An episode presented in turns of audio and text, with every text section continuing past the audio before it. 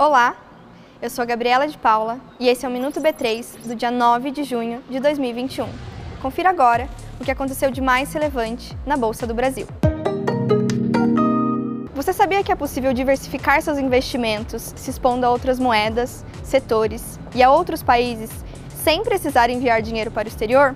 Os principais produtos que permitem essa diversificação geográfica são os BDRs e os ETFs. No caso dos BDRs, são ativos brasileiros que possibilitam o acesso às ações das maiores empresas globais.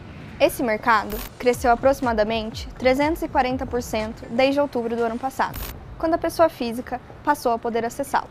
Além disso, esse produto movimenta cerca de 300 milhões de reais diariamente e já possui aproximadamente 225 mil pessoas físicas investindo. Já os ETFs acessam o mercado internacional através de índices. Ao comprar uma cota, é possível investir em índices dos Estados Unidos, Europa e China, por exemplo.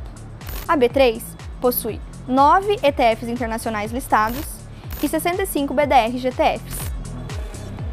Aproveitando esse gancho, acontece amanhã o evento XP International Week, que contará com a participação do presidente da B3, Gilson Filkenstein, e o CEO da BlackRock Brasil, Carlos Takahashi, para uma conversa com o head de distribuição de fundos listados da XP, Giancarlo Gentilon, sobre o mercado de ETFs. O painel ETFs Diversificando a Carteira com os principais índices mundiais começa às 18 horas e pode ser acessado gratuitamente no site da corretora. Sobre o mercado de bolsa, após a queda de ontem, o Ibovespa B3 fechou com leve alta de 0,09% aos 129.906 pontos. O Minuto B3 vai ao ar de segunda a sexta no B3Cast.